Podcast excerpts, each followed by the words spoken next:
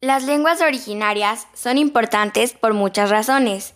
Aportan conocimientos únicos y formas de comprender el mundo de manera diferente. Ayudan a fomentar la paz y el desarrollo sostenible. Y también potencian la protección de los derechos humanos y las libertades de los pueblos indígenas.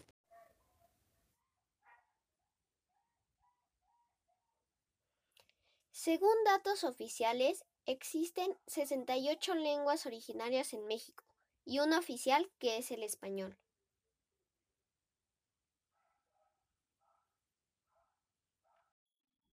Las 10 lenguas originarias más habladas en México en la actualidad son náhuatl, chol, totonaca, mazateco, mixteco, zapoteco, otomí, tzotzil, celtal y maya.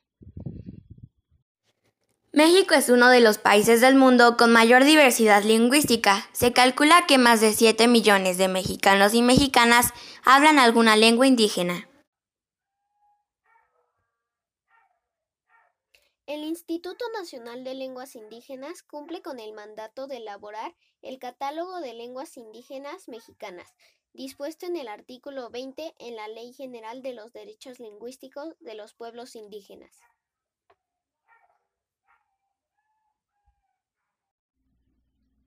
¿Por qué peligran y desaparecen las lenguas? Una lengua desaparece cuando se extinguen sus hablantes o cuando éstos dejan de utilizarla para expresarse en otra, que con frecuencia está más extendida y es hablada por un grupo preponderante. La proporción de sus hablantes con respecto a la población total su principal razón es que las personas prefieren aprender la lengua oficial para tener mejor condición de vida, igualmente algunas personas. ¿Por qué es importante cuidar y preservar nuestras lenguas originarias?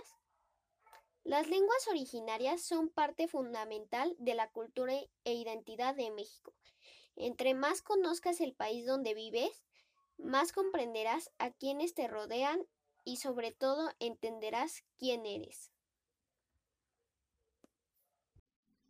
En 1999, la Organización de las Naciones Unidas para la Educación, la Ciencia y la Cultura proclamó el 21 de febrero para conmemorar el Día Internacional de la Lengua Materna.